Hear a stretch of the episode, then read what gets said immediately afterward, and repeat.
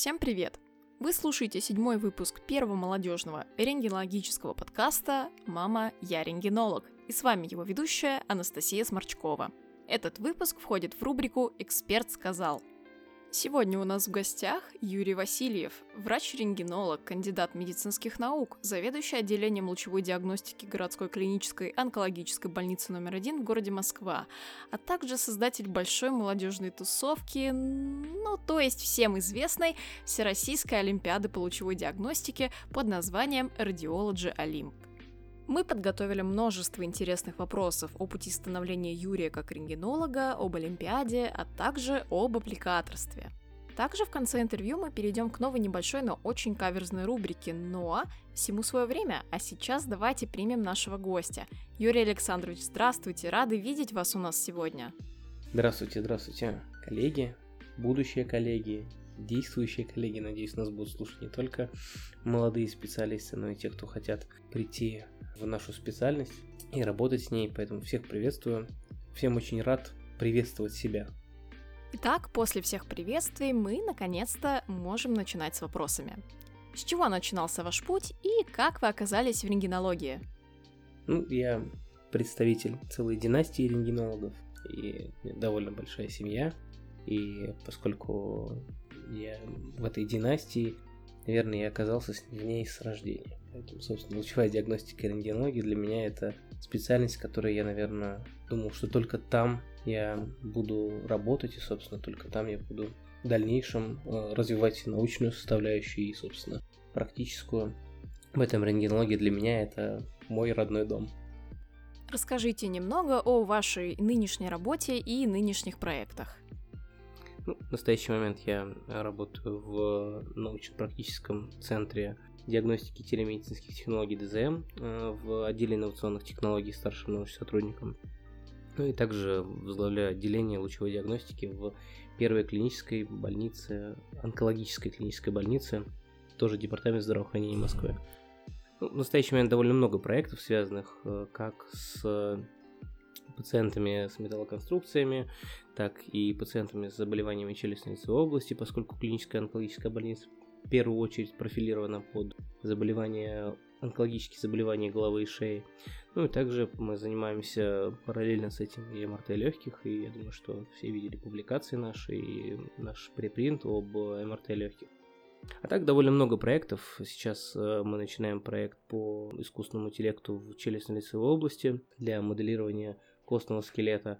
И э, вот в ближайшее время будем вести переговорами с коллегами, чтобы заниматься также стволовыми клетками человека. Многие наши слушатели уже давно знают о существовании Олимпиады Radiology Olymp, а еще знают, что вы являетесь ее создателем. Как вообще зародилась идея Олимпиады и откуда вы берете вдохновение на все эти каверзные вопросы обоих этапов? Ну, начнем с создания Олимпиады. Значит, э, мы в четвером. Я, э, Ким Станислав Юрьевич, Альбина Нурлаевна Шапиева и Юлия Николаевна Васильева. В общем-то, в четвером собрались в один прекрасный вечер. Станислав Юрьевич был тогда еще вместе с Альбиной Нурлаевной в РНЦХ имени Петровского. И мы решили создать эту Олимпиаду. И, в общем-то, в один прекрасный вечер мы сели, пожали друг другу руки и сказали, а давайте сделаем. И, в общем-то, так ее и сделали. Создавался этот проект, мы не думали, что он так динамично пойдет, но мы создавали его таком прям вдохновении, давайте сделаем, давайте создадим, давайте сформируем. И, в общем-то, на самом деле, в, каждой, в каждую Олимпиаду мы вкладывали свою душу. И, собственно, продолжаем ее вкладывать, потому что этот проект абсолютно точно и больше интересен, мне кажется, еще даже создателям, чем участникам. Потому что каждый раз создать что-то интересное, что-то классное, для нас было прям вот такой некий челлендж. Что значит, что относительно второго этапа и второго конкурса, мы каждый раз сидим и думаем, а давайте сделаем что-нибудь, ну, нестандартное. Вот давайте вот будем про Тициана спрашивать у всех любимого Тициана, всех прошлых участников. В общем, для нас, на самом деле, часть вопросов, которые делал Станислав Кивасев, мы сами сидели, думали, Стас, что же ты вот такой человек-то, а? Зачем топить? Ну, в общем-то, на самом деле, каждый год эта Олимпиада просто превращается в конкурс э, не просто какой-то, знаете, мы пришли на экзамен. Да, все взрослые люди, какие экзамены? Мы пришли познакомиться. Я всегда говорю, Олимпиада создана только для одной единственной цели. супер покажите себя, супер расскажите, какие модные, познакомьтесь, давайте посмеемся. Мы можем в рамках целого мероприятия создать какое-то свое сообщество. На самом деле мы, мы лоббируем, и сейчас я хочу об этом тоже сказать, о том, что мы хотим вот не просто сделать сообщество молодых ученых, клуб молодых ученых. Это даже не студ... это могут быть кто угодно, но это должен быть клуб молодых ученых. Но вот этот клуб молодых ученых должен все-таки там иметь, знаете, как э, мы смотрим какие-то зарубежные фильмы, где вот есть такой клуб, где все с бокалом бренди э, с, в таких твиговых костюмах э, обсуждают серьезные вопросы. Вот ты вступил в этот клуб, теперь ты молодой ученый. Но все-таки мы должны понимать, что мы немножко другие люди. Но вот у нас теперь есть свой клуб молодых ученых, студентов, участников Олимпиады. И каждый раз, когда ко мне подходят люди, я вот участвовал в Олимпиаде. И такая сразу улыбка появляется. Потому что ну, это было мероприятие, которое, с одной стороны, серьезное, с другой стороны, было развлекательным. Развлекательным для всех, для нас. Мы очень много работаем по этой Олимпиаде. Мы пашем как на работу, на самом деле, потому что мы собираемся, придумываем вопросы, продумываем все это дело. Но каждый раз придумываем что-нибудь, что было сложнее. У нас есть огромная таблица вопросов, в которой, которую мы когда-то задавали. И мы иногда сидим, думаем, что же еще спросить-то? Что еще можно спросить? А в один момент просто, э, на самом деле, самый, один из самых лучших примеров это Валентин Евгеньевич Синицын. Потому что Валентин Евгеньевич в один день сказал, что типа, ну, рентгенолог же не, тоже, не только должен знать рентгенологию, но все-таки врачи должны быть образованными умными людьми. И мы сидим, думаем, да, на самом деле так, поэтому Тициан. Поэтому сегодня Тициан. В общем-то, по этой причине и э, для того, чтобы, в принципе, развивать не только в, направ... не только в одном конкретном направлении. Ведь, э, да, лучевая диагностика, но на ней все, весь мир не сходится. Мы добавим туда, на самом деле, общий клинический вопрос в один день. Мы добавим туда, вспоминайте все студенческие годы, вспоминайте анатомию. Вот сейчас мы начали потихоньку анатомию добавлять. В один момент мы добавим туда и подфиз какой-нибудь с потаном вот прям вот я на самом деле меня хоть закидают кам камнями, скажу что-то, зачем нам это надо? Да читайте все, мы продолжаем читать это все. Я работаю в онкологической больнице, мне приходится вспоминать гисту. И да, и гистология нужна, и гистологию мы добавим когда-нибудь в Олимпиаду, потому что гистология, э, мы часто спрашиваем, а что гистологически? Вы сами-то помните гистологию, ребята? Вы сами помните, что, вы, что было на гисте? В общем-то, поэтому мы и хотим, чтобы Олимпиада по лучевой диагностике касалась не только лучевой диагностики, но и всех-всех-всех сфер вокруг нас. Ведь лучевая диагностика – это сфера, в которой работают, с которой работают абсолютно все специалисты. Но вы должны быть компетентны везде. И чем более вы компетентны в какой-либо узкой профильной э, зоне, то тем более компетентны вы в принципе, как врач для ваших коллег вы можете с ним говорить на одном языке. Поэтому когда-нибудь прилетит пропедевтика, когда-нибудь прилетит туда и терапия, когда-нибудь прилетит. Мы не будем устраивать там аускультации и перкуссии, но тем не менее мы все равно туда добавим. Будем ее делать более разнообразной, потому что когда мы начинали, она была одного формата. Но мы развиваемся, мы становимся шире, больше, сложнее. В общем-то, наша задача делать ее более сложной э, для того, чтобы она была более интересной. Все-таки сейчас мы понимаем, что когда мы начинали Олимпиаду, мы задавали простые вопросы, не все на них отвечали. То сейчас мы пришли к тому, что на Олимпиаду приезжают реально сильные соперники, и мы смотрим на них и понимаем, что ух, ребята, как вы выросли, как мы этой Олимпиадой подтянули уровень. Самая большая, самая большая претензия, которая была по, по отношению ко мне, поскольку я возглавляю все это дело, я несу за это ответственность, и я получаю все шишки. И, в общем-то, очень часто мне говорили, что вот в Москве одно, в регионах другое, и, в общем-то, не надо сравнивать, мы другое преподаем. Нет, ребята, все кончилось, кончился этот период. Сейчас мы уже не ориентируемся на регионы, потому что с регионов приезжают сильные люди, сильные э, ординаторы и студенты. И сейчас мы уже точно понимаем, что Теперь мы можем равнять всех, и Москву, и регионы. Да, я не спорю, очень часто побеждает Москва. Побеждают, действительно есть за что, ну правда сильные. Но сейчас говорить о какой-то большой разнице, как было на первых двух Олимпиадах, даже речи не может идти. Даже мы сейчас даже не думаем об этом, потому что сейчас все одинаковы. И на самом деле, почему мы делали основной акцент э, на студентов? Ведь мы начинали это только со студентов, Потому что в один момент Юлия Николаевна, она руководитель студенческого кружка. Мы в, на тот период как раз-таки ввели новое правило, что не может попасть студент в ординатуру без там участие в какой-то Олимпиаде, без победы в Олимпиаде. Мы на самом деле сделали Олимпиаду только для того, чтобы эти студенты могли попасть в специальность. То есть изначально была, почему команд, 5-5 человек было в команде студентов и 3 ординаторов. Для ординаторов это развлечение, поехали, поиграли, посмотрели. То для студентов это была возможность попасть из кружка, поступить в ординатуру бюджетную. То есть мы пытались и для себя, и для регионов сделать так, чтобы студенты, которые там были, могли попасть в, в бюджетную ординатуру. И, в общем-то, мы так и продолжаем это делать, собственно, на самом деле. И акцент у студентов, мы, да, у нас был даже как-то дебаты студентов и ординаторов, и где победили студенты. И, в общем-то, на самом деле очень все это интересно, и вот мы будем масштабироваться, делать больше и интереснее, и э, Олимпиада, на самом деле, это наш любимый проект. Вот, честно скажу, он я ни от кого не завишу, никто ни от кого не зависит. И это самый любимый проект, в котором мы можем что-то творить. И мы в нем творим, в нем творим интересные истории, приключения. И на самом деле мы хотели бы в рамках Олимпиады делать не только вот саму Олимпиаду, но и, например, куда-нибудь пойти в Питере, когда мы проводили Олимпиаду, мы после Олимпиады поехали все вместе в бар.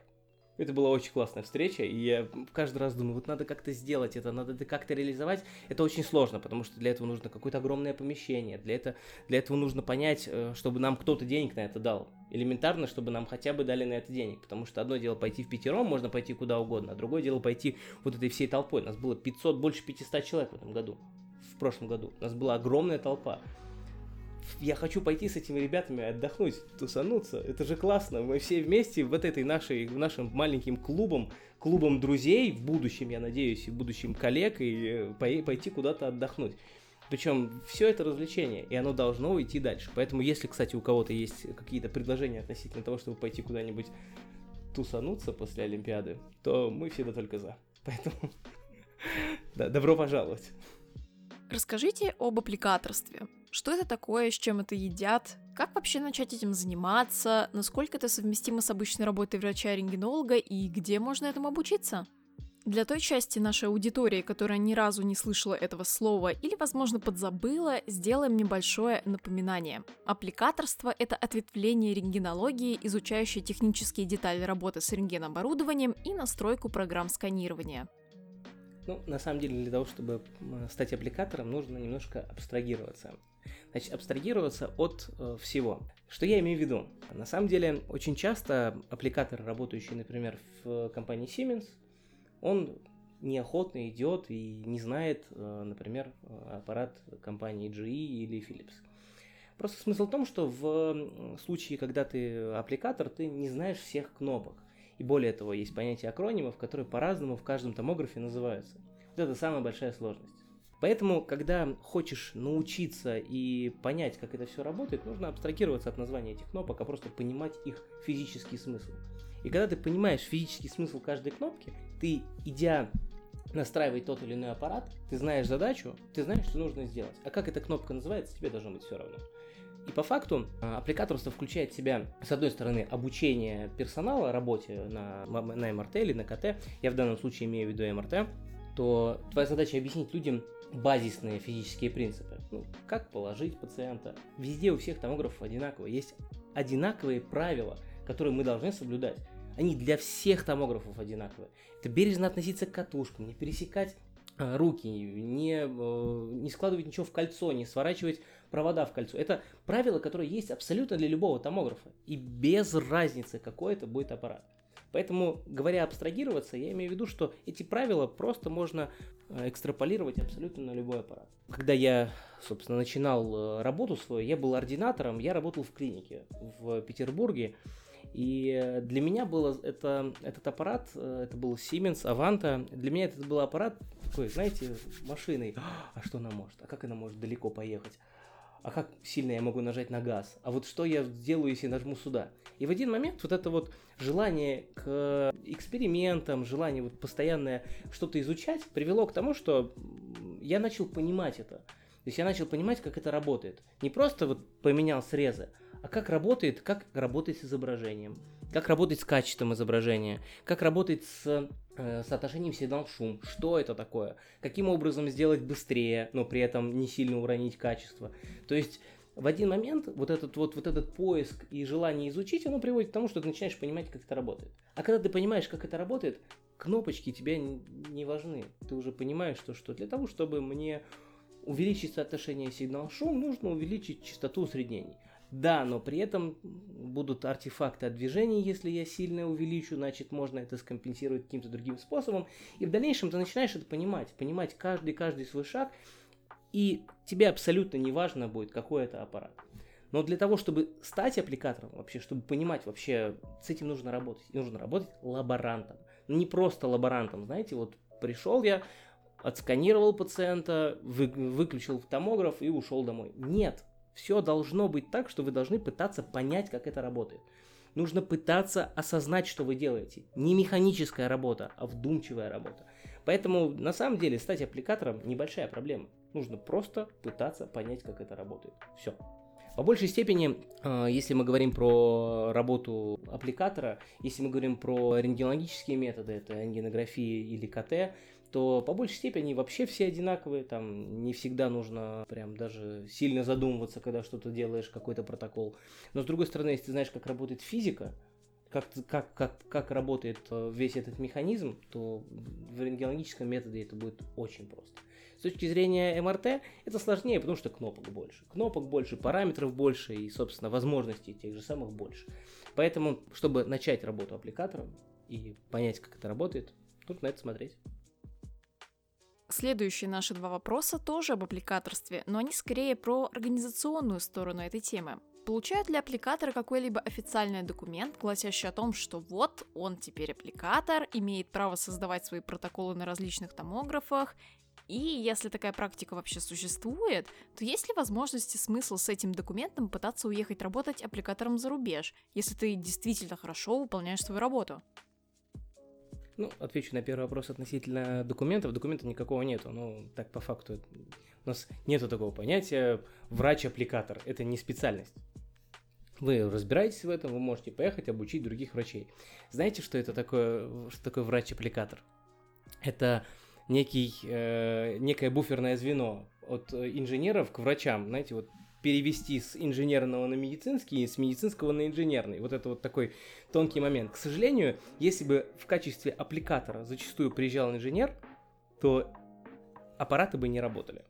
Просто потому, что я много работаю с инженерами, у нас абсолютно разное представление об этом мире. Вот настолько противоположное. Я э, закончил инженерный вуз э, ИТМО, и мне там сказали такую замечательную фразу, если ты гуманитарий и считаешь себя нормальным человеком, то это не страшно, ты гуманитарий не умеешь считать. В общем-то, ну, все шутили, конечно, так, но я же гуманитарий, я пришел в технический вуз, и, собственно, на самом деле, зачастую мы просто не понимаем друг друга, потому что для них это вопрос с одной стороны, для нас это вопрос с другой стороны. И поэтому э, врач-аппликатор нигде не является таким задокументированным специалистом. Он просто разбирается в своем вопросе. Он просто врач, который разбирается, как с этим работать. И по факту нет такого диплома, который вот точно скажет, что это вот вы аппликатор. Если говорить про зарубежный опыт, то довольно много людей, которые, собственно, работают, например, что-то в Россию приезжают из-за рубежа в качестве аппликаторов. Просто аппликаторская служба, она не такая большая у компании на самом деле. Нам, например, нужно 2-3 аппликатора на, на, на, на всю компанию, там, например, на всю Европу или на всю э, Россию. Поэтому аппликаторская служба небольшая. Но уехать э, за рубеж, работать аппликатором, ну, нужно помнить, что если ты становишься аппликатором, то ты перестаешь быть на самом деле врачом. Ты становишься учителем, там, педагогом, э, техническим специалистом, но врачебной, как таковой работы, ты уже перестаешь вести, потому что это очень сложная работа. Вот э, я знаю очень много аппликаторов, ребят. Есть два вида аппликаторов. Есть э, такие фрилансеры, которых приглашают. Вот не могли бы вы проехать провести обучение? Он поехал, провел обучение, собственно, компания ему оплатила за это и все. А есть аппликаторы штатные. Вот эти штатные аппликаторы на самом деле ездят просто вот везде, постоянно, по всей стране, иногда, в, если это российский аппликатор какой-то, постоянно ездящий там куда-нибудь в страны СНГ, то есть э, довольно много работающие люди. И э, вот с одной стороны можно стать фрилансером, с другой стороны можно устроиться в компанию. Ехать куда-то за рубеж кого-то обучать, нужно понимать, что уровень знания языка должен быть хороший. Там в Европе тем более есть свои аппликаторы. Не всегда возможно уехать, но это тоже не исключает. Я знаю э, ряд своих коллег, которые работают, работали в компании в российском офисе, переехали в европейский офис. То есть и такое тоже возможно, и такое довольно часто происходит.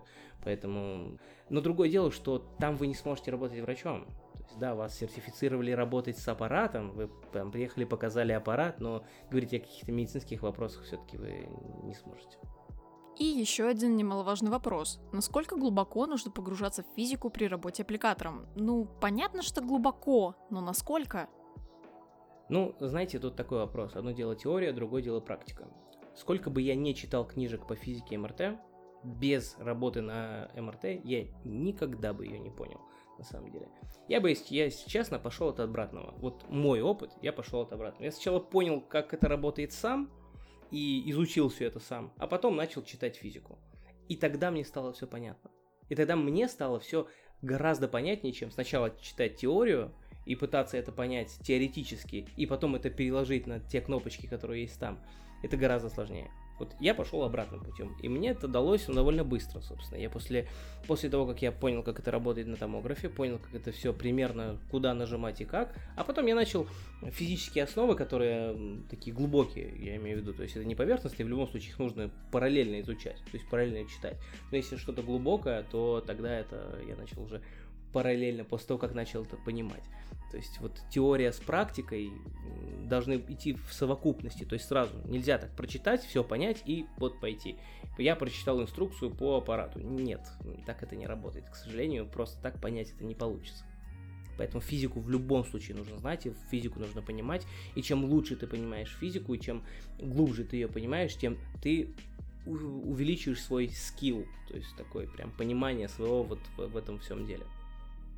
Итак, мы подошли к Блиц-опросу. Вопросам с максимально короткими ответами. Вопрос первый. Три основные ошибки, которые нужно сделать любому аппликатору. Ну, первое это забыть включить катушку, второе забыть сохранить протокол, и третье забыть про волонтера. Второй вопрос. Самые сложные области для настройки качественного протокола. Первое это, наверное, челюстно-лицевая область, потому что очень нестабильно, всегда есть металлические конструкции во рту, всегда есть движение, постоянно все пациенты глотают, двигаются, и э, плюс языком всегда шевелят. Это очень сложная область для настройки. Второе, это, наверное, сделать хорошую качественную брюшную полость, потому что зачастую довольно сложно тоже сделать из-за, из постоянной динамической резкости. Ну и, наверное, наверное, все. Все остальное примерно одинаково.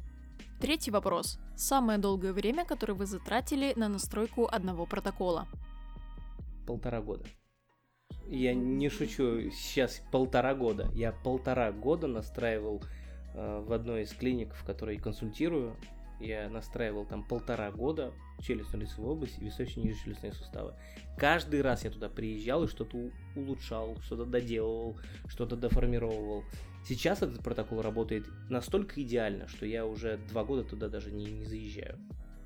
Что вас вдохновляет в жизни и работе? Три главных аспекта. Это, в общем-то, просто довольно сложный вопрос для меня, потому что нет чего-то такого, чтобы я сделал, это меня вдохновило. Меня просто вдохновляет, мне просто хочется. Желание. Меня вдохновляет желание и интерес.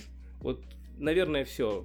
Создатели, создание Олимпиады, например, там, создание какого-то протокола. Вот я, э, поскольку Блиц-опрос, все-таки я сделал некий маленький комментарий, что, например, э, создать один из протоколов, я создавал его для диссертации своей э, ученицы, мне это просто приснилось. Честно скажу, мне просто приснилось, что это сделаю. Ну, о, классно, пойду сделаю. Все, вот все, наверное. И последний вопрос. Три активности, которые нужно попробовать каждому молодому человеку. Ну, во-первых, это любая из досок. Это серф, это виндсерф, это сноуборд. Любая из досок, это классно. Второе – это туризм. Я искренне призываю заниматься туризмом. Но знаете, такой туризм бывает разный, там пеший, можно ездить, ходить э, там, в горы, но на самом деле туризм и красивые виды всегда позволяют в дальнейшем создавать что-то красивое. Смотря на что-то красивое, ты потом создаешь это красивое. Поэтому э, расширять свой кругозор и путешествовать, наверное, для меня это самое главное. Ну а третье, я езжу на мотоцикле, и, собственно, я сейчас у нас пополняется радиологическая наша рентгенологическая тусовка мотоциклистов. Искренне советую, это классно. я призываю ездить на мотоцикле и общаться в этом комьюнити мотоциклетном, потому что оно довольно интересное. Очень разнообразные люди. Ты смотришь на человека в кожаной куртке, такого брутального, а он педиатр. Он такой милый, такой добрый, хороший педиатр, но он такой здоровый, большой, крепкий. И, ну вот, это такое альтер-эго. Каждого из нас это некое альтер-эго. Все-таки нужно отвлекаться, нужно понимать, что не только в, в одной сфере лежит э, сфера твоих интересов, поэтому искренне вступайте в наш мотоциклетный клуб. Он пока никак не называется, но, в общем, будем создавать. Напоследок спросим то, о чем спрашиваем всех наших гостей. Что бы вы пожелали молодежи мира лучевой диагностики? Быть дерзкими и не бояться что-то создавать и творить. Мы создаем будущее. Мы создаем то, что нас ждет. И не кто-то другой, не какие-то другие люди. Мы это делаем. Поэтому нужно быть дерзкими и творить. Что ж, мы подходим к концу нашего интервью, так что сейчас самое время перейти к нашей новой, несколько импровизированной рубрике «Вопрос от гостя». В ней наш гость задает свой какой-нибудь каверзный вопрос, ответ на который мы будем ждать от вас, слушателей, в комментариях к выпуску. Автор самого лучшего, ну или самого близкого к истине ответа получит приз от гостя. Какой? Сообщим позднее. А теперь, внимание, вопрос. Ну, вопрос на самом деле такой довольно бытовой, э, поскольку с этим довольно часто, к сожалению, сталкиваются. А вопрос в следующем. Как достать довольно большой металлический объект из э, МРТ, не размагничивая томограф? Все просто. Ну вот наша встреча и подошла к концу. Мы прощаемся с Юрием и благодарим его за уделенное нам время и интересную беседу. Напоминаем, что сегодня у нас в гостях был Юрий Васильев, врач-рентгенолог, кандидат медицинских наук, заведующий отделением лучевой диагностики городской клинической онкологической больницы номер один в городе Москва, а также создатель Всероссийской олимпиады по лучевой диагностике под названием Radiology Olymp.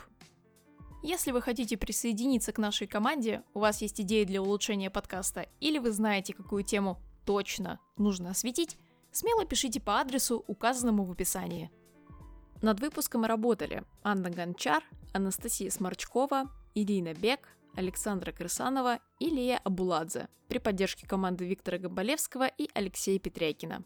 До новых лучистых встреч!